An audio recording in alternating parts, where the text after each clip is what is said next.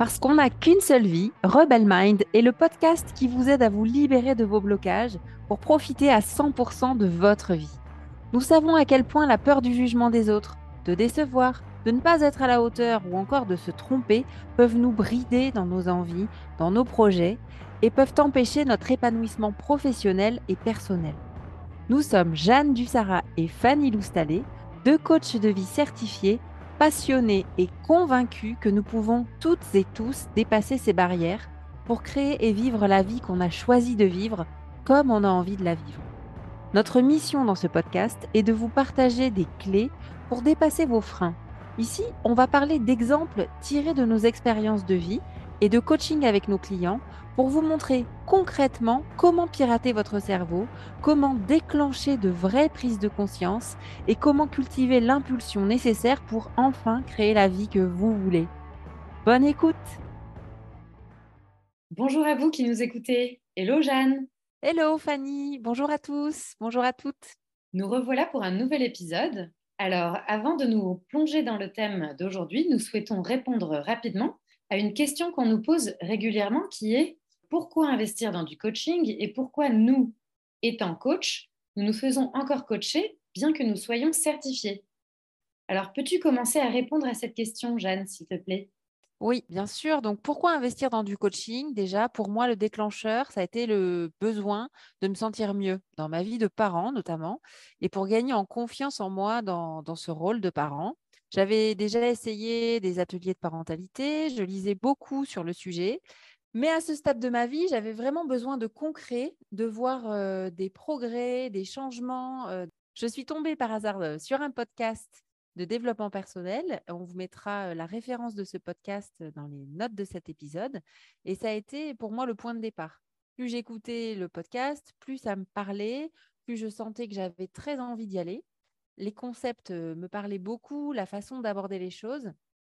Et j'avais aussi bien sûr, beaucoup d'hésitations, beaucoup de doutes. Je me disais, non, mais ça va, tu n'as pas à te plaindre, tu as tout ce qu'il te faut dans ta vie. Pourquoi dépenser tes économies juste pour toi, alors que tu pourrais en faire un meilleur usage, moins égoïste? Un voyage en famille, par exemple. Bref, aujourd'hui, je vois ce premier coaching en 2018 comme vraiment le point de départ qui a tout changé pour moi ça a été vraiment le, premier grand pas qui m'a permis de prendre la décision d'investir dans du coaching. Et cette décision, ça a été celle de m'accorder assez d'importance pour m'offrir ce cadeau dont j'avais vraiment très envie. Et toi, Fanny, qu'as-tu envie de répondre à cette question? Alors, je vais plutôt répondre à la deuxième partie de la question qui est euh, sur le pourquoi on continue de se faire coacher même en connaissant les outils. Déjà pour la simple et bonne raison que euh, l'auto-coaching a des limites c'est-à-dire que lorsqu'on s'auto-coach, on n'a pas forcément envie de voir les choses en face et on ne se pose pas les questions les plus dérangeantes. Personnellement, je me fais coacher plusieurs fois par mois et ça m'est tout particulièrement utile lorsque je veux sortir de terre un gros projet, perso ou pro, et que le stress est de la partie. Ça fait maintenant euh, partie de moi et euh, ça m'aide à faire plein de micro-choix pertinents tout au long de ma journée, qui, mis bout à bout, me donne le résultat que je veux. Le coaching me permet de grandir et d'évoluer en quelque sorte, pour ne pas rester dans un état d'esprit fixe, mais plutôt d'être dans un état d'esprit évolutif. Je prends toujours l'exemple avec mes clients que si on veut des abdominaux, on ne va pas les obtenir si on va à la salle pendant un seul mois. Eh bien, c'est pareil avec notre état d'esprit. On ne peut pas avoir de réel changement si on se fait accompagner sur une seule session de coaching ou euh, une seule session avec un psychologue ou toute autre méthode. Un état d'esprit qui nous tire vers le haut s'entretient dans le temps. Oui, c'est bien pour ça que tu parlais euh, dans l'épisode précédent de discipline et de courage. Oui, tout à fait. Sans d'ailleurs que ça soit euh, contraignant. Mais il en faut un minimum de discipline et de courage au départ pour donner l'impulsion. D'ailleurs, on va insister sur un point comme on l'a fait à la fin de l'épisode 0. C'est que quand on parle de s'améliorer, comprenez toujours que ce n'est pas une fin en soi. Et aussi que quand on parle de se transformer ou de se métamorphoser, ce n'est pas dans le sens de changer qui l'on est, de changer notre essence. Au contraire, on parle de bonifier qui l'on est déjà, de se révéler dans notre intégralité, de fleurir en quelque sorte. Tu te fais accompagner par un coach professionnel au départ pour mettre les gaz. Ça te donne de l'élan finalement pour créer euh, les premiers résultats qui te donnent la preuve que c'est possible. et ce qui permet ensuite d'alimenter ta confiance. C'est un cercle vertueux en quelque sorte. Maintenant, Fanny, je te propose de lancer notre sujet du jour qui est l'histoire qu'on se raconte. Dans cet épisode, nous allons aborder une notion importante de notre approche de coaching qui est de faire la différence entre les faits, c'est-à-dire les circonstances factuelles de notre vie, et nos pensées. Fanny, peux-tu nous donner une définition simple de ce que l'on appelle les circonstances avec des exemples très concrets Oui, bien sûr. Alors, un fait, c'est une situation de vie décrite sans aucune interprétation, sans aucun jugement, sans aucun commentaire, aucune appréciation personnelle. Alors, par exemple, ça peut être le poids qui s'affiche quand je monte sur la balance, la météo du jour de mon mariage, l'heure d'arrivée de mon collaborateur, euh, ce qui est inscrit sur ma to-do list, ou aussi le chiffre qui apparaît quand je consulte mon compte en banque, ou bien encore les mots prononcés par mon manager pendant une réunion, voire le feedback qu'il me fait sur un dossier. On peut aussi rajouter donc les mots prononcés par mon enfant au moment où je l'appelle pour le dîner. Et enfin, un événement qui m'est arrivé. Donc le fait que je recommence à fumer, une rencontre que j'ai faite en allant au bureau, la note qu'a eue mon enfant à son dernier devoir de maths, ou encore le cadeau que m'offre mon partenaire pour mon anniversaire, etc., etc. Souvent, ce qu'on pense, c'est que ce sont ces circonstances de vie qui créent directement notre réalité, notre ressenti de la situation. Oui, par exemple, on pense que c'est le chiffre sur la balance qui nous fait ressentir de la honte, du dégoût, de la déception de nous-mêmes ou de la culpabilité.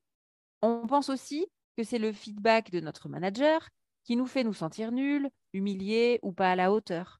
Ou encore, on va penser que c'est le fait que notre partenaire ne nous souhaite pas notre anniversaire qui fait qu'on se sent déconnecté de lui, déçu, triste ou pleine de ressentiment.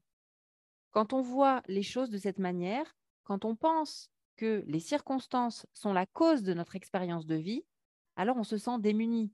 On pense que la clé pour se sentir mieux serait que le chiffre sur la balance change, que le contenu du feedback de notre manager soit plus encourageant ou que notre conjoint pense enfin à nous souhaiter notre anniversaire.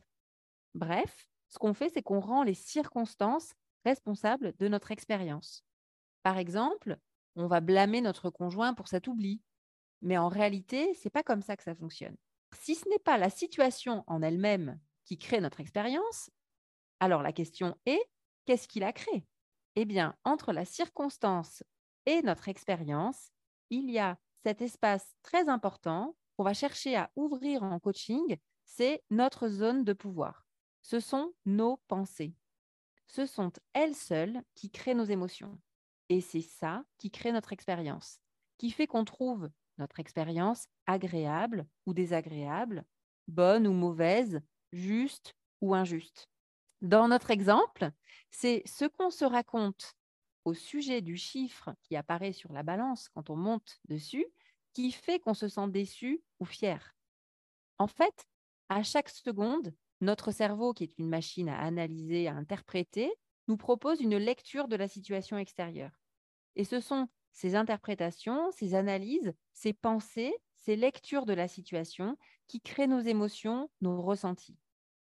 Et les circonstances factuelles en soi ne créent pas nos émotions, comme tu l'as dit, Fanny. On peut dire qu'elles sont neutres. Ça veut dire qu'elles sont comme de la pâte à modeler. C'est de la matière brute qu'on peut modeler comme on veut.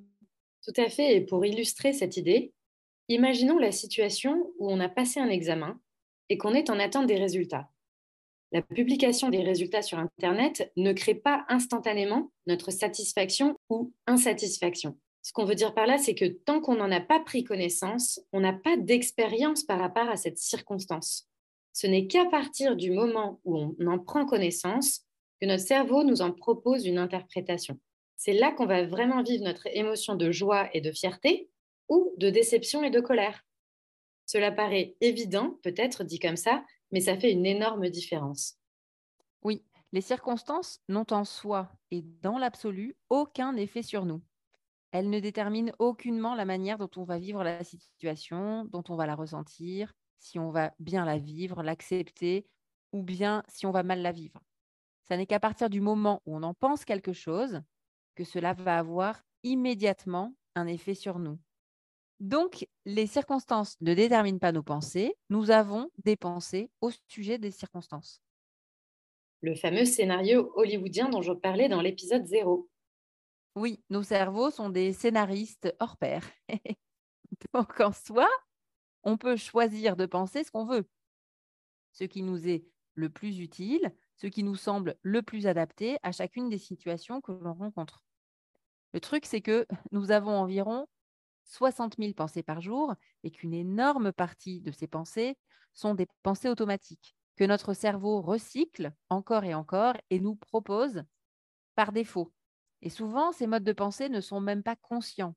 Ils vont plutôt, en plus, nous faire voir le verre à moitié vide à cause du biais de négativité du cerveau et nous amener à focaliser donc sur les risques, sur tout ce qu'on n'a pas fait, sur nos erreurs, bref, nous montrer le mauvais côté de la situation, voire nous faire dramatiser la situation. Du coup, ce qui se passe, c'est qu'en les mettant au jour, on en prend conscience et ça permet une prise de distance instantanée avec la situation. Évidemment, ça nous est plus ou moins accessible en fonction des situations. Parfois, on a vraiment l'impression de ne pas avoir ce choix-là. On a l'impression que la situation nous impose une manière de penser. C'est là qu'il est particulièrement utile d'être accompagné d'un coach pour nous aider dans ce processus. On a vraiment toujours le choix et il n'y a pas de fatalité.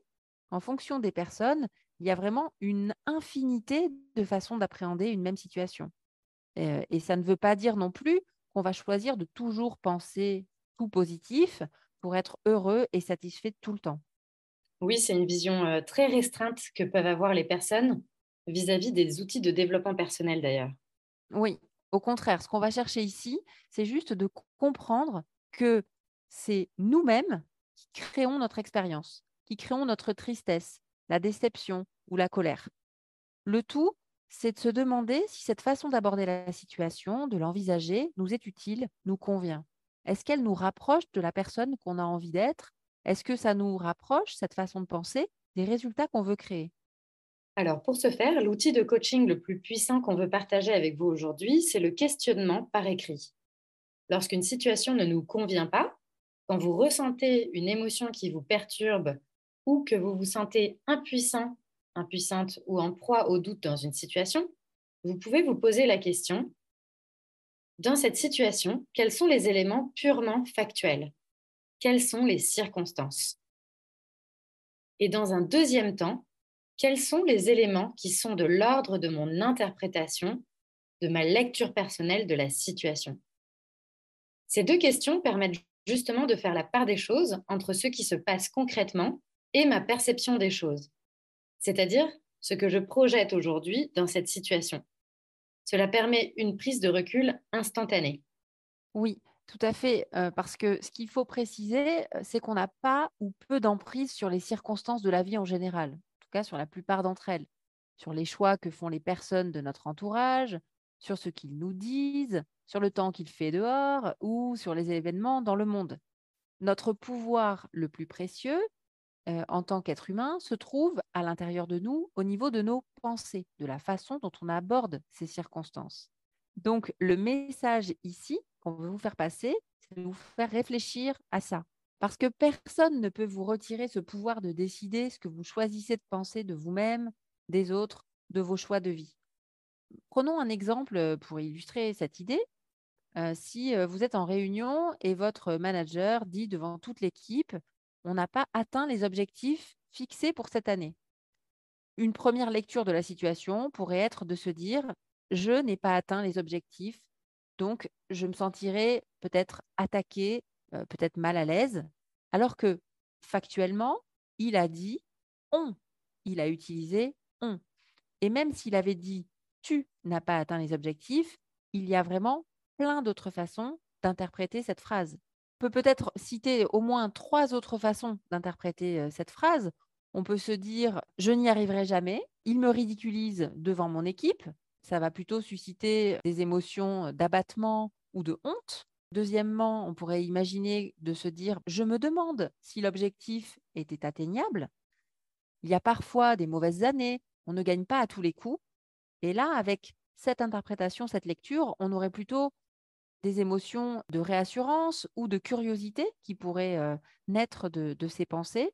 Et enfin, une troisième option, mais bien sûr, il y en a plein d'autres, ce serait de se dire, j'ai envie de proposer des solutions, j'ai envie de tout déchirer l'année prochaine. Et là, ça susciterait plutôt une émotion de motivation ou d'engagement. Voilà, Fanny, on arrive à la fin de cet épisode sur la distinction entre les faits, les pensées. Oui, alors pour conclure, lorsque vous faites l'exercice rapide de séparer les circonstances de vos pensées et que vous vous demandez, dans la situation qui me dérange aujourd'hui, dans le problème que j'ai l'impression d'avoir, qu'est-ce qui est factuel et qu'est-ce qui est de mon interprétation personnelle, pour être certain de trouver les circonstances, mettez-vous dans la peau d'un juge, par exemple, qui regarderait la situation avec du recul, sans affect ni état d'âme.